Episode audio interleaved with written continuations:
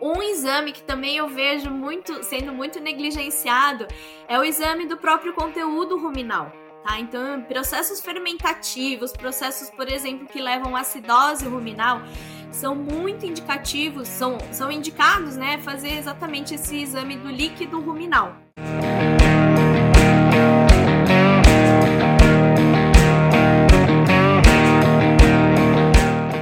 Fala ouvintes do Mais Rumen Podcast, sejam bem-vindos a mais um dos episódios da série Os Pilares do Rumen.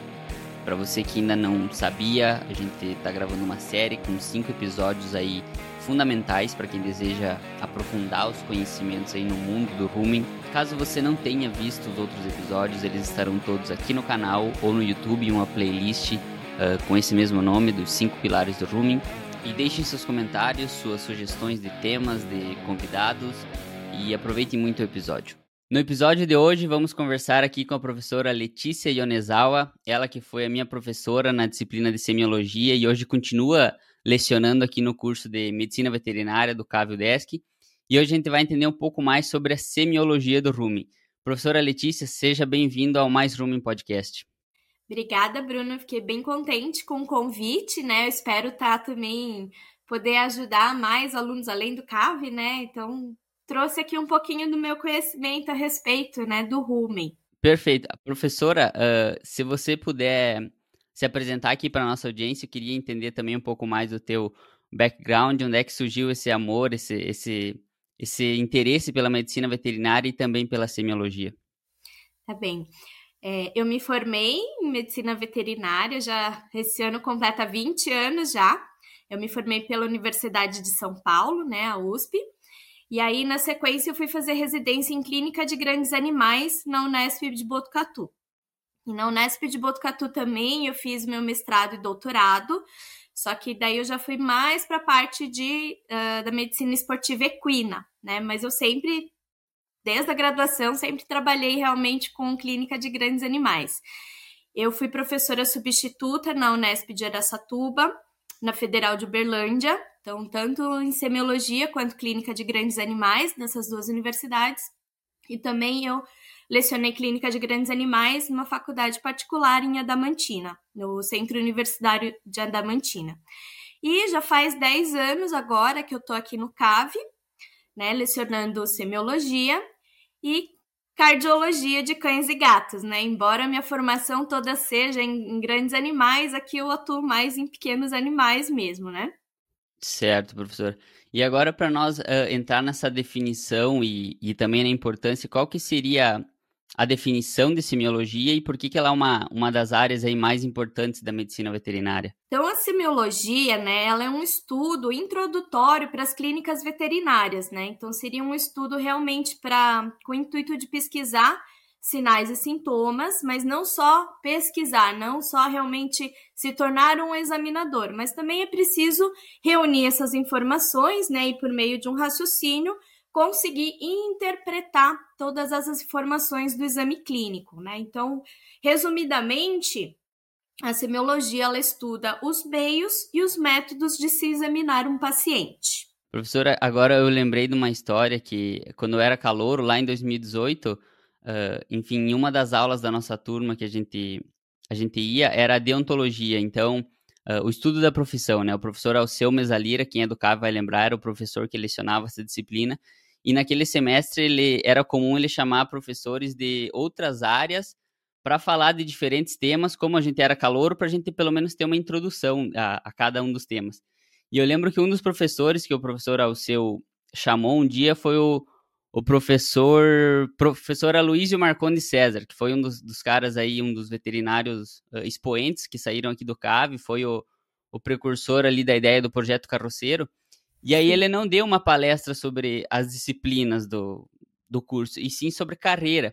E aí eu lembro que no meio da fala dele, ele disse que a, a nossa função ali era aprender a cuidar dos animais e que a matéria mais importante para ele era a matéria de semiologia, porque era a partir dessa matéria que a gente ia aprender como que a gente uh, decifrava o animal, como que a gente entendia o que ele tinha a nos dizer. Então eu lembro que essa foi uma história que me, me marcou e eu lá naquele, naquele momento, como calor, nem sabia o que era a disciplina de semiologia e foi o que me fez uh, pelo menos abrir os olhos para essa área e, e, ver o quão importante, né? Porque, uh, em, em, poucas palavras, a gente vai aprender como traduzir o que o animal está nos dizendo, né? A semiologia, a gente olhar, que nem você falou, essas partes clínicas do animal, algo que precede a parte clínica, para entender, para saber como intervir. A senhora tem algum ponto a, a acrescentar sobre isso ou não?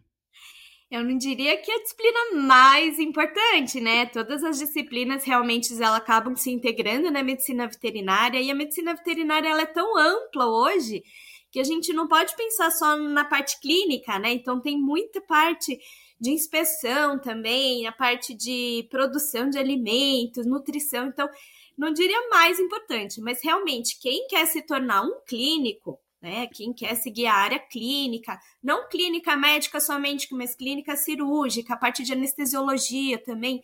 Então, essas áreas clínicas realmente tem que ter um embasamento na semiologia assim bem bem estabelecido, né? Então, eu vou puxar a sardinha para o meu lado, lógico que a semiologia é importante, né? Mas falar que é a mais importante do curso, eu acho que já é muito, é... né?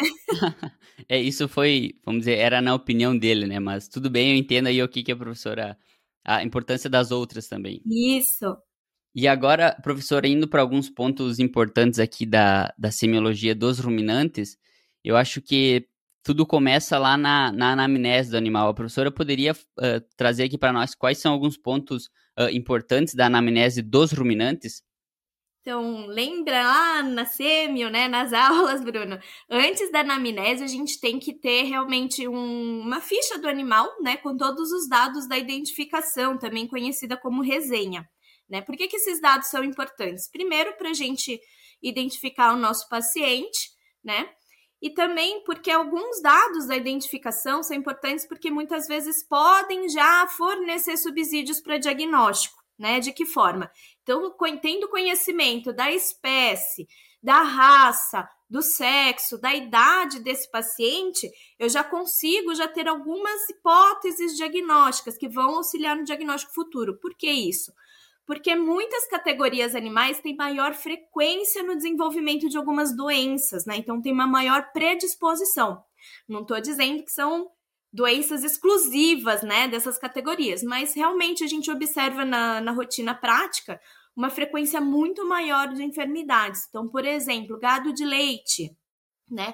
É muito comum ter doenças ruminais, doenças uh, que envolve retículo, né, a reticulite traumática, deslocamento de abomaso. Então, é muito mais frequente em gado de leite, em vaca de leite, né, do que em gado de corte, do que em pequenos ruminantes, ok?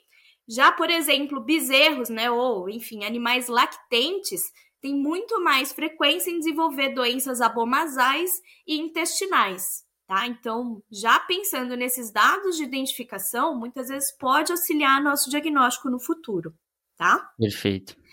Então, chegando, né, depois que a gente faz a identificação do paciente, a gente vai executar a anamnese, né? Então, para quem não conhece, o que é anamnese?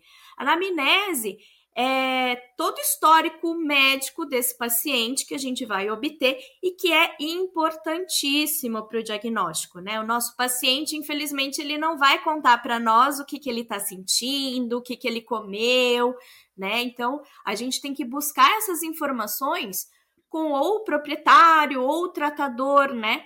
De preferência, você lembra, Bruno, quem que era o a pessoa mais indicada para a gente fazer essa, essa anamnese? Será que necessariamente é o dono do animal? Eu imagino que seja quem esteja na lida do dia a dia com esse animal, o tratador. Ah, então a gente tem que buscar essas informações com quem passa mais tempo, né? Que tem um contato diário maior com esse paciente. Não adianta ser um que vê ali a cada uma semana, um mês. Não, tem que ser realmente quem está no dia a dia com esse paciente, né?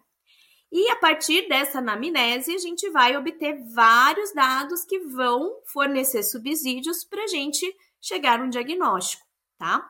Né? Numa escala de importância, cerca de até 50% do diagnóstico depende das informações da anamnese. Então, é importantíssimo que a gente tenha uma anamnese bem detalhada e correta, né? Por que, que eu digo correta? Muitas vezes, quando a gente está perguntando né, para o proprietário ou para o tratador, a gente tem que ter muito tato para conversar com eles, tem que ter um muito. Uh, uma né, tem que ter esse jogo de cintura para conversar com eles. Por quê? Porque a partir do momento que eles se sintam um pouco desconfortáveis, né? Digamos que possa sugerir uma negligência por parte deles, né? Ai, faltou fazer tal coisa, o veterinário vai achar que, que eu sou incompetente, que eu sou negligente. Então, às vezes, nessa conversa, se o entrevistado aí se sentir um pouco desconfortável, o que, que pode acontecer? Ele pode começar a omitir algumas informações ou até passar informações que não são verdadeiras. E isso vai contribuir o quê? Para uma anamnese errada, equivocada, e futuramente para um diagnóstico incorreto. Né? Então, por isso que essa anamnese, o jeito que a gente fala com a pessoa, tem que ser muito cuidadoso. Tá? Como que a gente vai começar essa anamnese, né? Então a gente pergunta basicamente no início o que está acontecendo, né? O que, que seria a queixa principal? O que está acontecendo com o animal? Quais são os sintomas? Quando começou?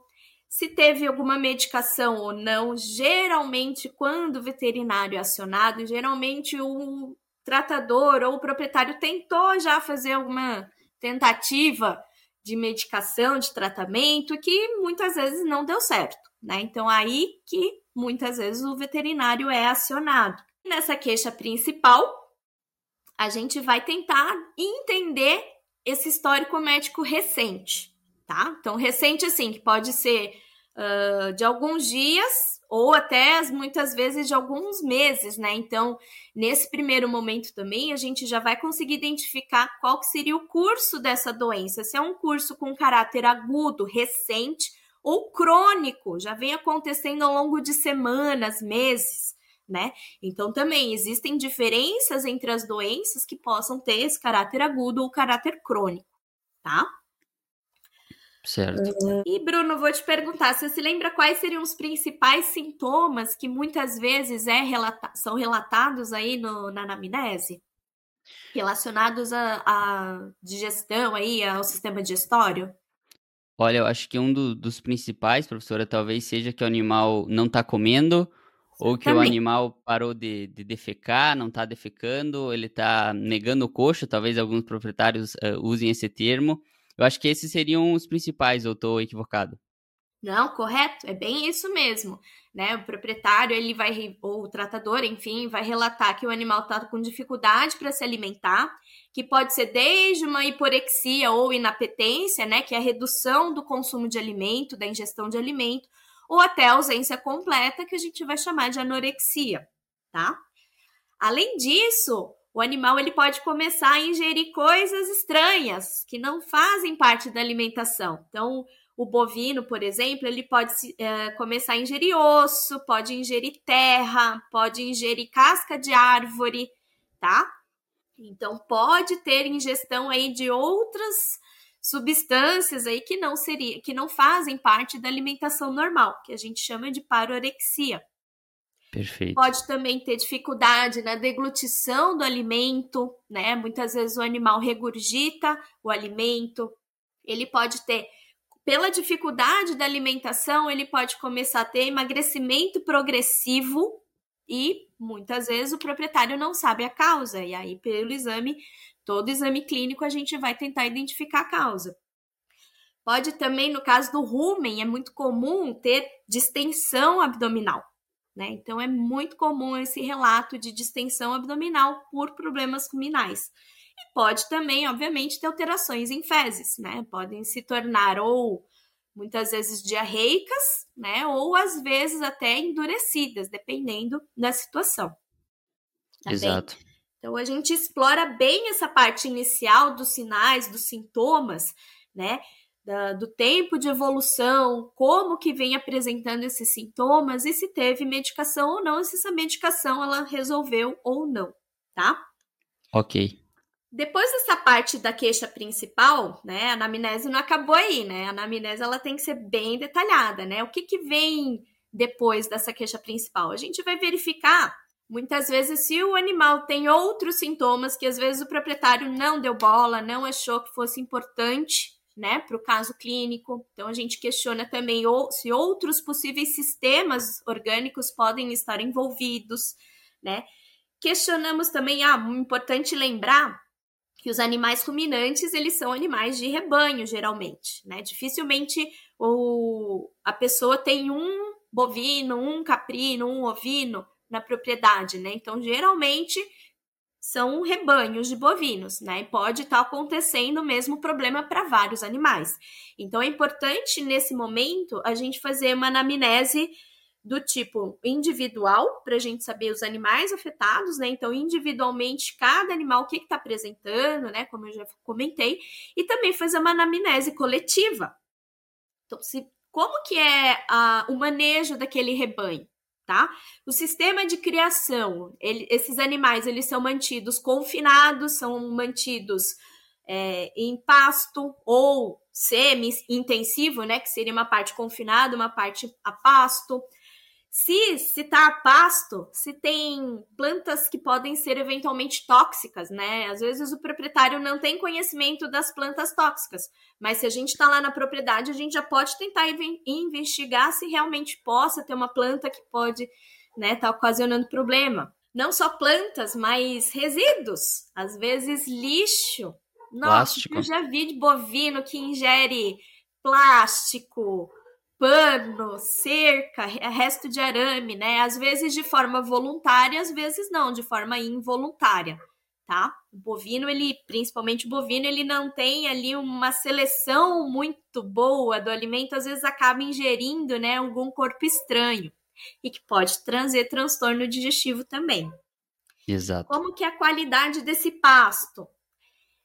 É, a gente sabe que muitas vezes pastejo de inverno acaba caindo um pouco a qualidade, né, da fibra, muitas vezes pode trazer transtornos também. Se é fornecido concentrado, daí chegamos na parte do manejo alimentar, que é importantíssimo, obviamente, quando a gente está examinando o sistema digestório. Então, o que, que esse animal recebe de alimentação? É pasto? Qual pasto? Qual a forragem fornecida? Ah, é dado silagem. Então, qual que é a composição dessa silagem? Se é fornecido algum concentrado, né? Qual concentrado? De que forma? É farelado? É peletizado? Etc. Como que é a qualidade da água? Né? A água tem que ser limpa, tem que ser uma água que a gente beberia. Ela não pode ser uma água suja, ela não pode ser uma água contaminada, né? E além do alimento e da água, também saber como que é o coxo que é fornecido uh, esse alimento, essa água, também tem que estar tá limpo, né? Se é um coxo que ele é coberto ou não, né? Qual seria uma diferença de um coxo coberto para um que não é coberto? O que, que poderia influenciar? Você se lembra, Bruno? Eu acho que provavelmente para alguns, alguns suplementos alimentares, talvez o contato com a água faça com que a substância mude enfim, o, o bovino não esteja consumindo aquilo que a gente realmente quer que ele consuma não só suplemento, mas o próprio alimento, tá? O suplemento, uma, um, um exemplo seria ureia, né? Se a ureia Exato. entra em contato com a água, nossa, muitas vezes pode até causar intoxicação. Mas também quanto ao alimento, aquele alimento que tem contato direto com água pode estragar mais facilmente, pode se deteriorar, pode mofar, né? E o animal está ingerindo aquele alimento degradado, também vai ter transtorno digestivo, tá? Então, é, é bastante coisa, né? É, por isso que a gente realmente tem que detalhar todos os aspectos da anamnese. Tá? Exato. Não vou me delongar muito na anamnese, senão a gente vai ficar todo o episódio aí falando da anamnese, mas realmente é muito importante. Para a gente conduzir uma anamnese de forma adequada, obviamente eu tenho que ter conhecimento de algumas enfermidades, né? Então é nesse momento também que a gente vai tentar buscar informações que podem levar para o diagnóstico. Acho que o que ficou bem claro aqui, professora, foi essa, essa importância e, e você transmitiu muito bem que quanto mais rica na amnese, ela, ela ia quase 50% do diagnóstico, né? Exato. E para mim também três aspectos uh, que pareceram bem claros aí da anamnese e que a gente vai procurar saber são o animal, o ambiente e a alimentação. Então são mais ou menos um tripé aí que para os distúrbios digestivos dos ruminantes, eu acredito que eles têm muito a nos informar. Ali, uh, uh, exclusivamente ali no, no assunto da alimentação, acho que uma pergunta que não tem como deixar de fazer também é: houve alguma mudança na, no tratamento alimentar desses animais? Trocou a dieta há pouco tempo? Esse animal comeu mais? Ele não comeu? Eu acho que, que esses são pontos uh, importantes da anamnese que a professora frisou muito bem. E... Acho também, que eu acabei esquecendo de falar, mudança na alimentação, né? Muitas vezes essa mudança, ela ocorre de forma brusca, o que pode levar também transtornos digestivos. Quando a gente pensa em mudar bruscamente um, um tipo de alimento, essa adaptação ela tem que ocorrer por volta de duas semanas. Né? Por que, que tem que ter essa adaptação? Exatamente para adaptar toda a microbiota ruminal, principalmente a ruminal, para esse alimento novo, para esse substrato novo. Né? Então, realmente, a fisiologia ruminal, ela depende, né? Essa microbiota, ela depende muito desse manejo nutricional. Então, a gente não pode bruscamente retirar ou introduzir um tipo de alimento, né? Então, realmente isso é importante. Não só isso, mas também esqueci de falar a parte do todo o manejo sanitário, vacinação, vermifugação, né?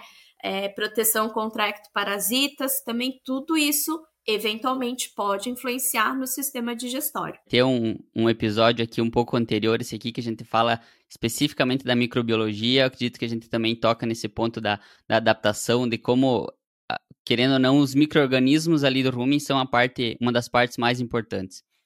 Professor, agora entrando no, no exame físico em si do sistema digestório dos ruminantes. Aqui, principalmente, a gente vai falar dos ruminantes uh, adultos. Como é que a gente inicia esse exame físico desse, desse, dessa grande câmara fermentativa que é o rumen, que pode nos dizer bastante coisa? Então, só relembrar, né? O exame do sistema digestório, ele começa a ler desde a boca, da cavidade oral até a região anal, né? Então, a gente só vai falar realmente uma parte bem pequena do exame como o ruminante, né, tem todos aqueles pré-estômagos, né, então é muito mais complexo esse exame, mas realmente não vai dar tempo, né, no episódio, então a gente vai destacar realmente os pontos mais importantes do exame do rumen, tá?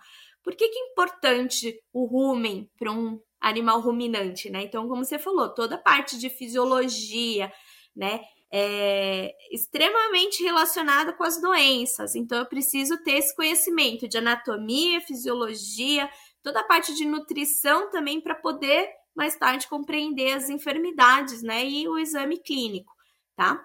O, só para a gente dar uma pincelada, né? O rumen, sem dúvida, é o maior compartimento gástrico de um ruminante adulto, né? Chega por volta aí de 80% o volume de todo do, do, de todos os compartimentos gástricos. Então, realmente é o maior compartimento.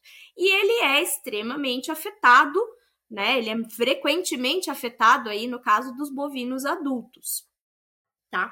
E você sabe dizer historicamente, de forma evolutiva, digamos assim, por que, que o ruminante começou a ter esses distúrbios, em especial os ruminais, entre outros?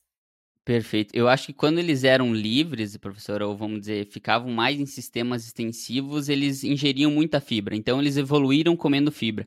E hoje está acontecendo uma, uma modernização das dietas, ou seja, cada vez mais a gente está buscando uh, oferecer mais energia para o animal, e isso envolve oferecer dietas mais concentradas. Então, muitas vezes, o, o ruminante ele não evoluiu para comer tanto milho ou tanto, tanta casca de soja que a gente está oferecendo hoje. Então, esse eu acho que seria uh, um dos, do, dos, dos, fundamentos do porquê que hoje existem tantos distúrbios digestórios que antigamente a gente não, pelo menos o que dizem é que não acontecia de, de maneira tão frequente. Exatamente isso, né? Então a influência do homem, sem dúvida, está relacionada, é um fator de risco, né, para o desenvolvimento das enfermidades digestórias, né? Exatamente por isso, está fornecendo uma fibra já de menor qualidade e muita energia, muito alimento concentrado. Então, quando tem desbalanços, né, entre a relação concentrado volumoso, isso predispõe certamente alguma enfermidade digestória. Bom, vou falar então do exame físico, né? O exame físico do rumen, ele vai começar desde a inspeção, podemos realizar também palpação, percussão, auscultação do rumen e no final vou falar de alguns exames complementares, né, que vão auxiliar ainda mais no diagnóstico. Você se lembra por que, que a gente começava por inspeção? A inspeção, eu é, talvez porque desde a da vista externa do animal, um abaulamento do abdômen ou ali da, da região do flanco, vamos dizer assim, já poderia uh, direcionar o nosso, o nosso diagnóstico para algum transtorno digestivo como o timpanismo, ou seja, se o, se o animal perdesse aquela forma que eles chamam de uh, pera-maçã, maçã-pera, uh, já, já daria um indício, seria mais ou menos por esse sentido, professora?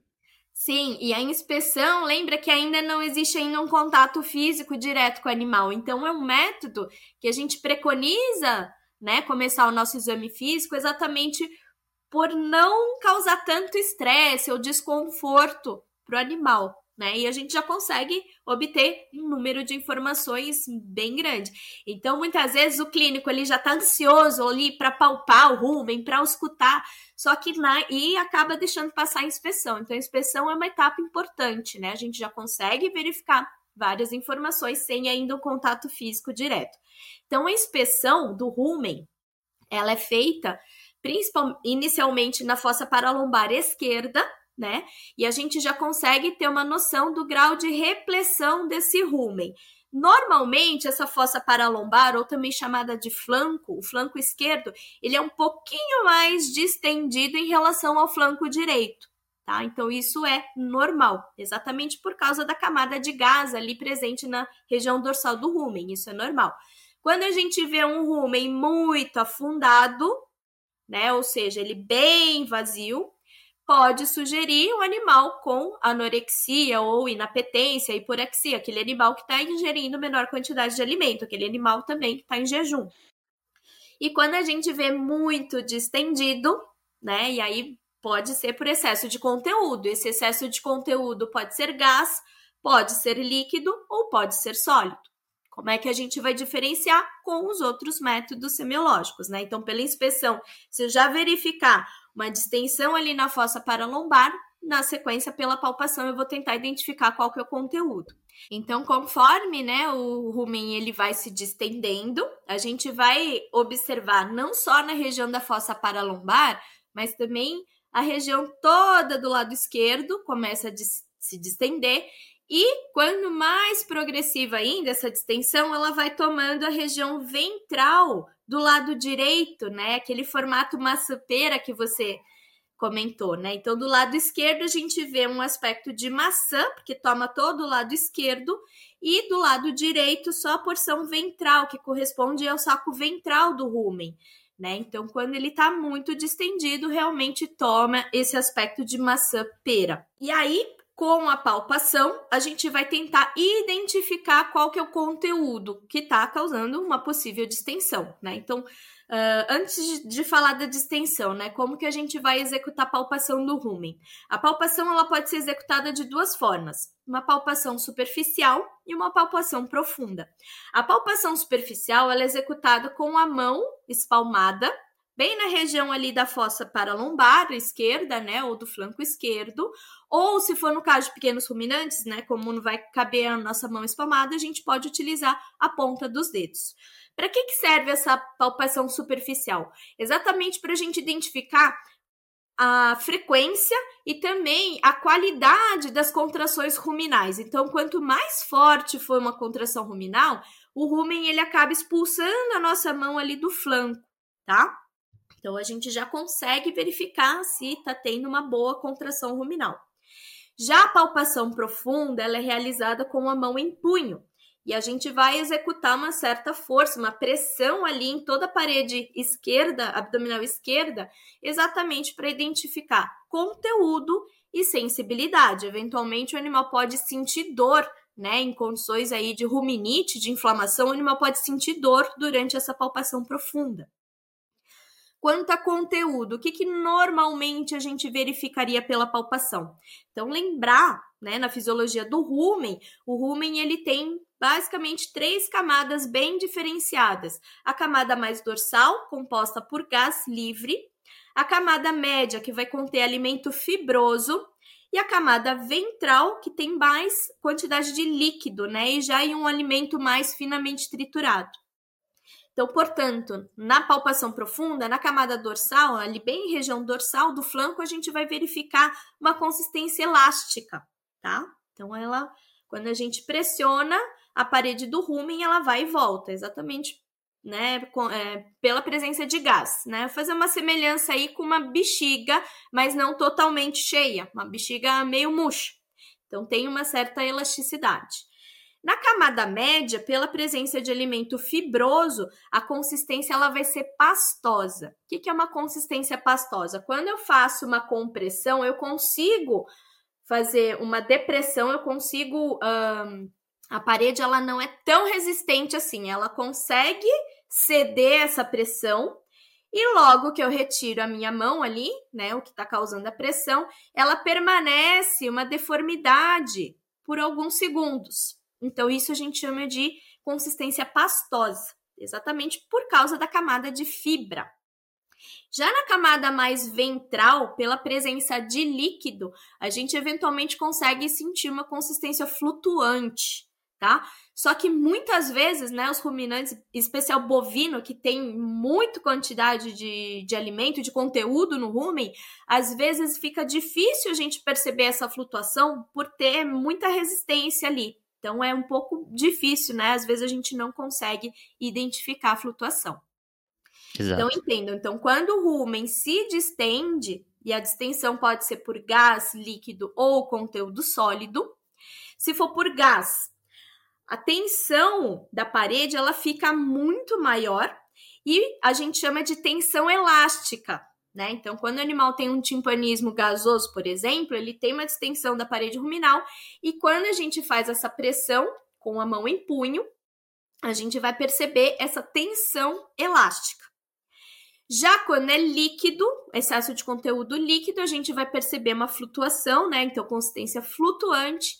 E quando o conteúdo é sólido, a gente vai perceber uma parede ruminal muito mais firme, às vezes até dura quando se tratar aí de compactações ruminais, tá? Então vai ficar bem mais difícil comprimir a parede do rumen, tá? Certo.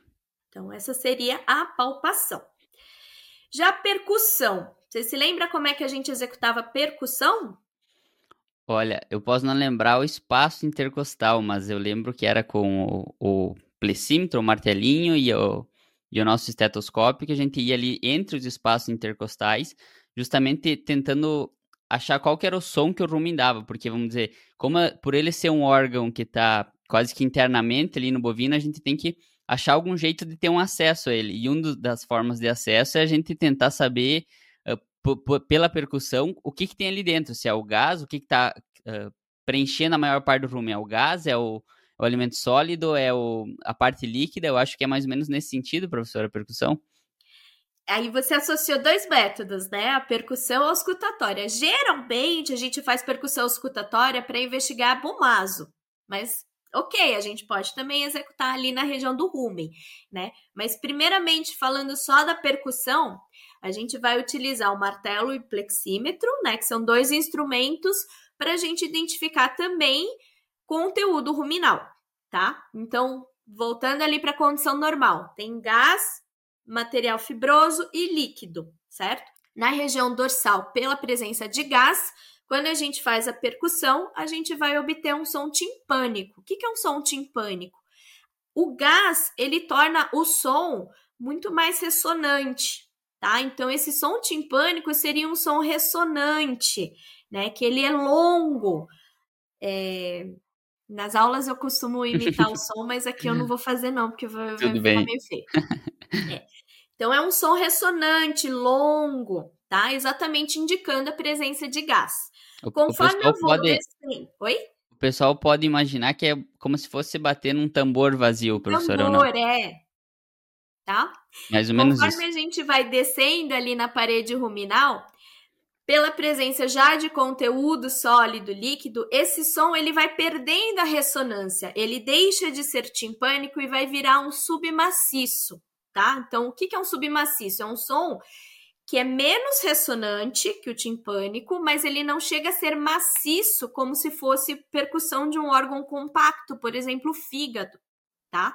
O, o, som percutido do fígado, ele não tem ressonância nenhuma, exatamente porque o órgão, ele é bem compacto e não tem ar, não tem gás. Então, conforme eu vou descendo ali na parede do rumen, ainda tem um pouco de gás, o gás ele vai se desprendendo do conteúdo ruminal, então tem conteúdo ruminal, tem gás, então o som ele vai ficando menos ressonante, tá? Conforme eu vou indo mais para a porção ventral, ele fica mais submaciço ainda, ou seja, menos ressonante ainda, tá? E a percussão é um método que eu vejo muita gente não fazer, muitas vezes negligenciar no exame, e é um método extremamente importante também para auxiliar na investigação de conteúdo. Tá? Então, por exemplo, voltando nas situações anormais agora, se tem um animal com distensão abdominal, ruminal, por gás o som ele vai ficar muito mais ressonante ou não? Vai ficar muito mais timpânico, imagina. Exatamente, a gente chama até de hipersonoro, é um som tão ressonante que aí que lembra bem um tamborzão mesmo.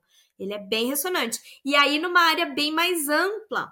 Por quê? Porque não tá mais só ali na camada dorsal, ele tá já ocupando uma maior parte do rumen, tá? Então isso é uma situação anormal. E se for por sobrecarga de conteúdo?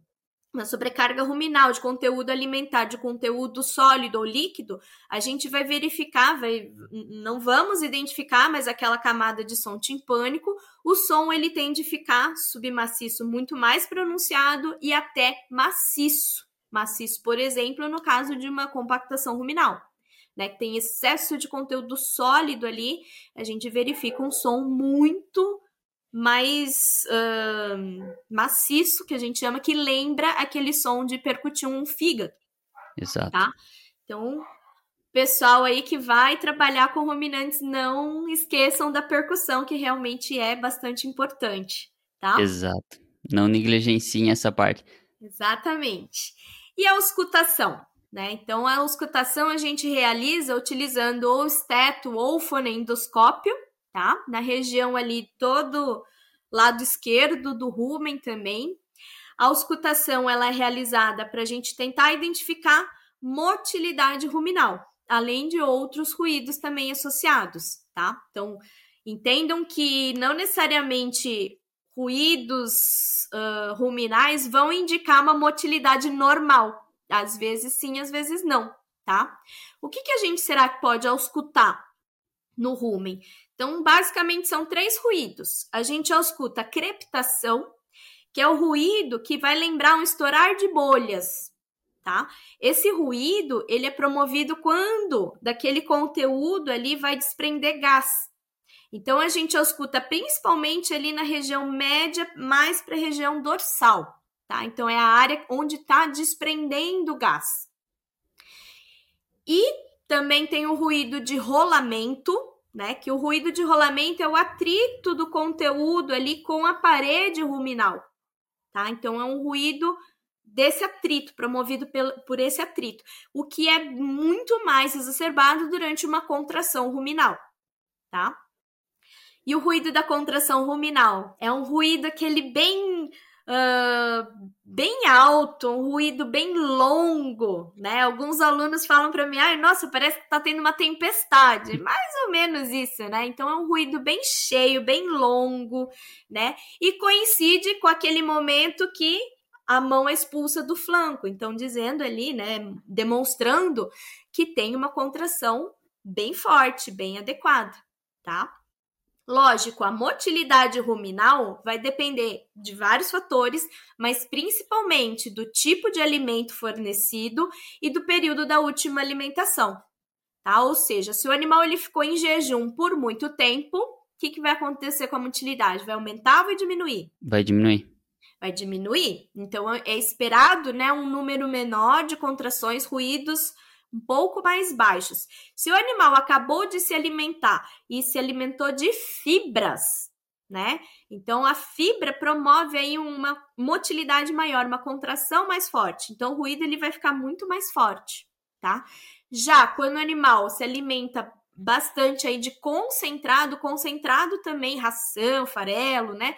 Milho, a tendência também é reduzir um pouco essa motilidade.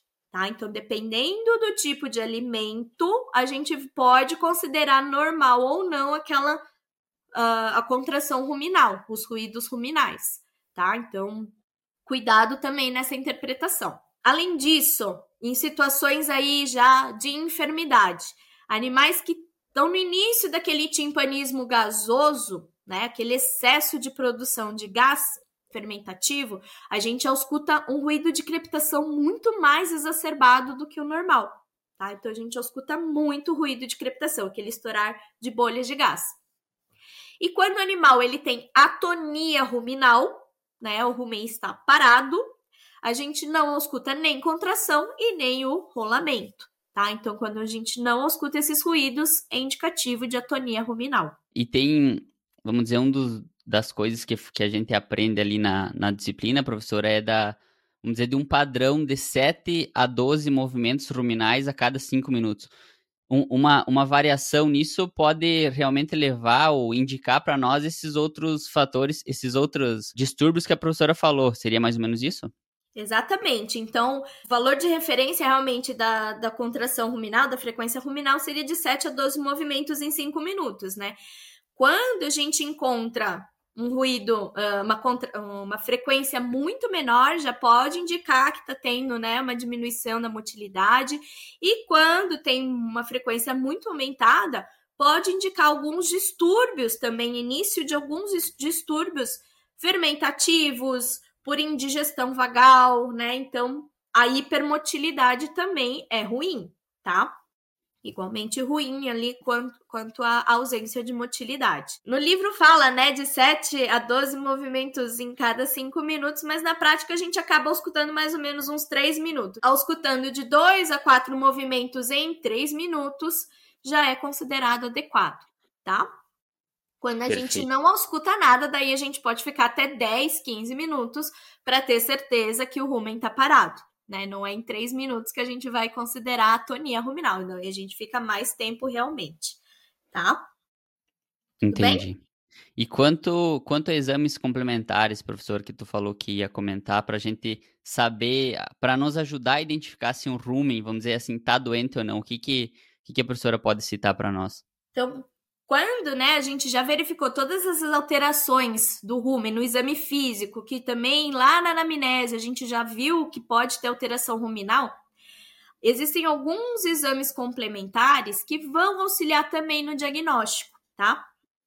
Um exame que também eu vejo muito sendo muito negligenciado é o exame do próprio conteúdo ruminal. Tá? Então, processos fermentativos, processos, por exemplo, que levam à acidose ruminal, são muito indicativos, são, são indicados, né, fazer exatamente esse exame do líquido ruminal. Então, como que a gente poderia colher o líquido ruminal?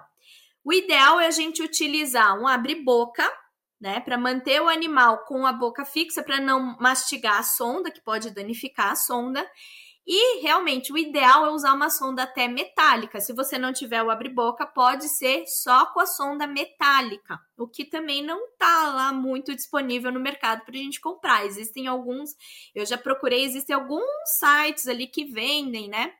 Por que, que essa sonda metálica é interessante. Essa sonda metálica, ela, todo o corpo dela é metálico e na ponta ela, uh, ela é, tem um calibre um pouquinho maior e ela tem alguns furos, né? Porque o conteúdo ruminal ele tem fibra, ele tem líquido, ele tem material mais fino, né? Mas se a gente utilizar uma sonda comum, aquele conteúdo fibroso pode entupir a sonda e eu não vou conseguir, né? Com, uh, aspirar líquido nenhum. Então, o ideal é, seria essa. Uh, eu não sei exatamente como é que chama a parte, mas ali é uma parte que tem furos que vai permitir, entre aspas, vai dar uma filtrada nesse conteúdo. Então, a gente vai conseguir obter principalmente conteúdo líquido, tá?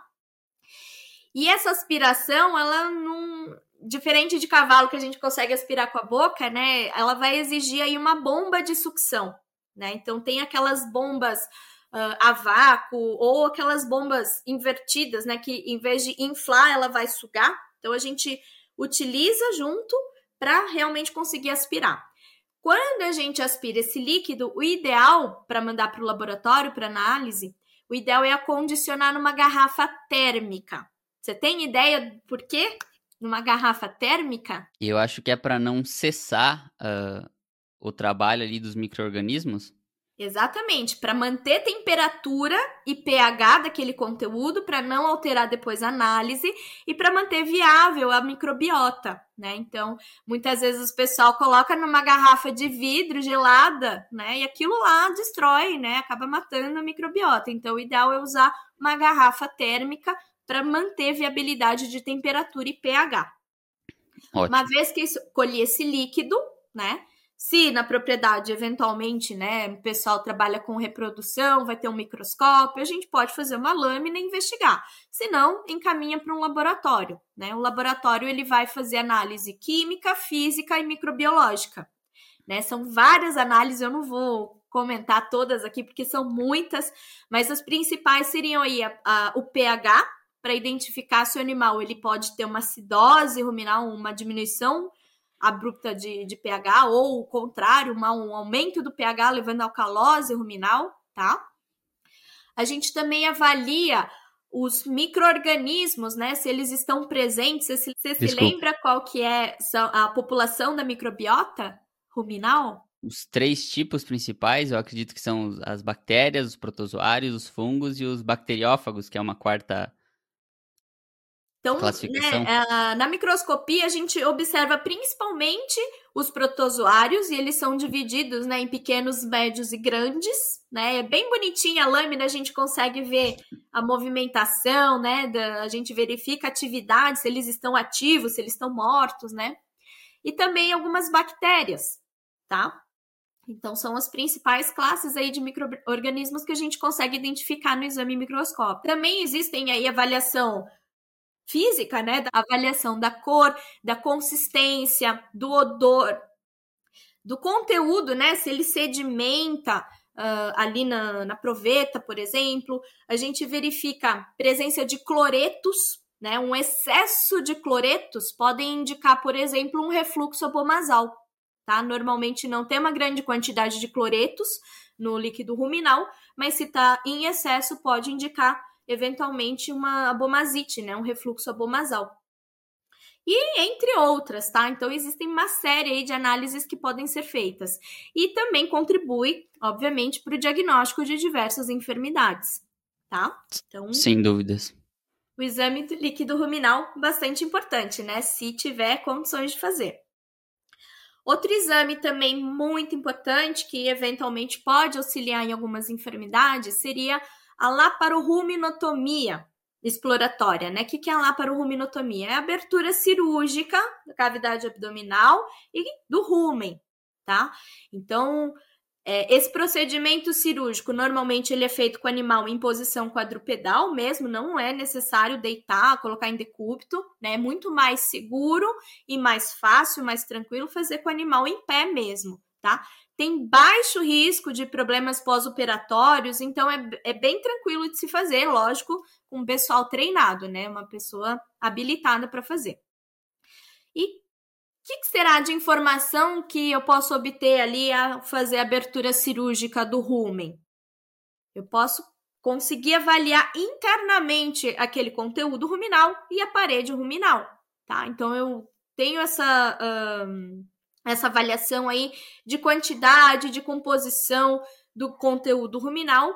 E também eu avalio a parede, ali eu consigo explorar, verificar se tem aí alguma uh, algum dano nas papilas ruminais, né? Toda a mucosa ruminal.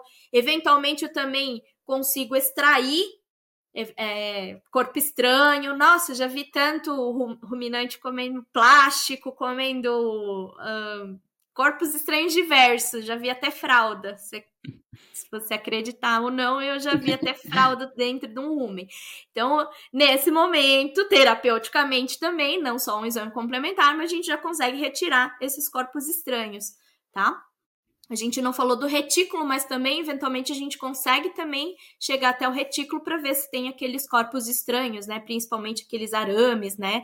É, prego, que podem acabar perfurando o retículo, tá? Então, é bastante interessante também considerar a ruminotomia como exame complementar e como também eventual tratamento. E também, uh, por final aqui, outro exame complementar bastante elucidativo é o exame de fezes, né? Muitas vezes também ninguém dá muita importância, mas pelas fezes, pelas características de fezes, eu consigo avaliar parcialmente aí se está tendo uma boa digestibilidade da fibra, consigo avaliar eventuais parasitas, né, que podem estar tá no, não só ruim, mas trato digestório, né?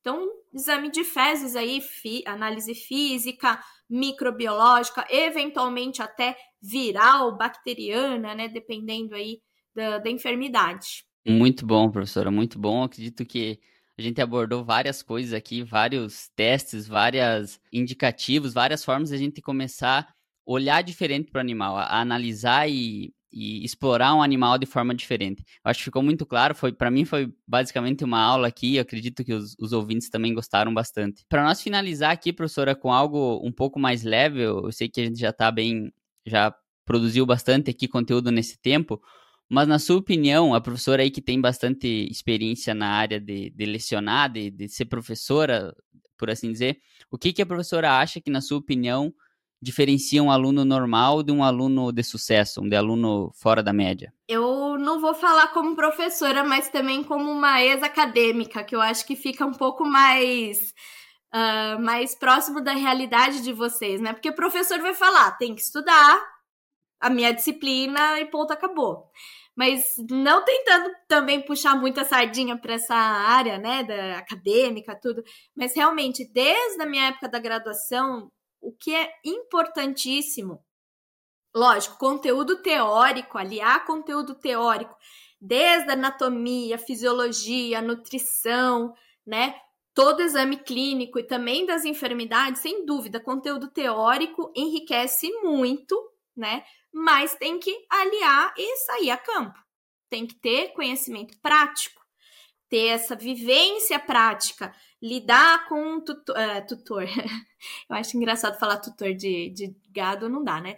Falar com o proprietário, falar com o tratador, com o peão da fazenda, sabe? Acompanhar os animais o dia a dia.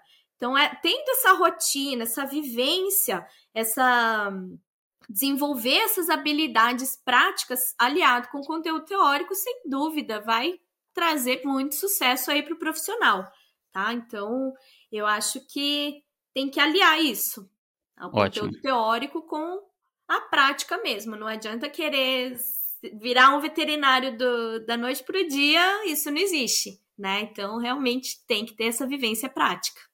Muito bom, concordo uh, plenamente com, contigo, professora. E agora a última pergunta, qual que é o livro que a professora mais recomenda e o livro da, de cabeceira hoje que a professora está lendo? E aqui imagino que não precisa ser nada técnico, mas o que, que a professora recomenda aí? Ah, não é da. não seria da, do assunto pode, de hoje? Pode ser técnico, pode ser técnico também. Eu não digo que eu deixo meu livro na cabeceira, mas o livro que eu mais recomendo, sem dúvida, né, a, a, o livro do Feitosa, Semiologia Veterinária, a Arte do Diagnóstico, tá? Tem a última, a quarta edição de 2020, é um livro bem recente, eles acabaram, né, de, de publicar. Ele tá bem recente, bem atualizado, é um livro que eu utilizo, né, na, na ementa da semiologia. Sem dúvida, é um livro excelente. E hoje, né, para aquele aluno que é um pouquinho mais preguiçoso, que tem preguiça de ir na biblioteca, ele está disponível online. Então, para os alunos do CAV, tem lá no aplicativo Pinha Biblioteca disponível. Então, não precisa nem sair de casa, é só ligar o computador e já consegue acessar, tá? E existem outros livros também que eu recomendo, tá? Em especial aí para a parte dos ruminantes. Outro livro seria o Rosenberger, Exame Clínico dos Bovinos. Não sei se você já já viu, eu tô com ele aqui, eu vou até mostrar a capinha dele aqui, ó. Ah, então é um livro, pessoal. Ele é de 1993, nem, vocês nem eram nascidos, né? Infelizmente a última edição parou em 93, mas é um livro, gente, excelente para quem quer trabalhar com clínica de bovinos, tá? Ele é muito ricamente detalhado no exame clínico dos bovinos, tá? Embora esteja desatualizado um pouquinho, mas a parte do exame em si não mudou tanto nesses 30 anos, tá? Então é um livro bem rico, do, publicado ali pessoal da Alemanha, né? Então a gente sabe, são os os bambambans aí, né, do exame dos bovinos, né, o pessoal alemão ali, então é realmente bem rico esse livro. E no caso das enfermidades, né, para estudo das enfermidades, Tenho a clínica veterinária, o tratado de doenças de bovinos, ovinos, suínos e caprinos, tá? Era o antigo Radostites, antigo Blood, antigo Radostites, aí foram mudando os autores, né? Hoje é, o autor é Constable e tá na 11 edição de 2020 também. Então, pro aluno do CAV também tem disponível no, no minha biblioteca. Tá? Hoje é muito mais tranquilo, né? Vocês conseguem acessar a maioria dos livros online. Na minha época eu tinha que ir na biblioteca e pegar fichinha, enfim, é, hoje está muito mais fácil, né? Então, eu espero ter realmente contribuído para a formação de vocês, tá? E a dica que eu dou é hoje, né? A gente tem tanta informação disponível, tão fácil. Então, aproveitem isso, pessoal, né? Eu vejo um pessoal um pouco não tão motivado, não sei porquê, mas hoje tem tanta informação, né? O Bruno tá fazendo esse podcast, olha só, tá tudo tão fácil. Então peguem essa informação, gente, aprendam, né? Para se tornar realmente um excelente veterinário, tá bom? Então é a dica que eu dou. Muito obrigada pela participação, obrigada Bruno pelo convite e fico disponível aí para vocês se tiverem alguma eventual dúvida, pode disponibilizar meu e-mail aí. Perfeito. Tá Vai estar tá aqui no, no, na descrição. Ótimo, professora. Muito obrigado então pela tua pelo teu tempo aqui conosco. Você certamente contribuiu aqui para o desenvolvimento e para a melhora do podcast. Então, pessoal, essa foi a Letícia Ionezawa falando sobre a semiologia do rumen. Uh, agradeço a audiência de todos e até o próximo episódio.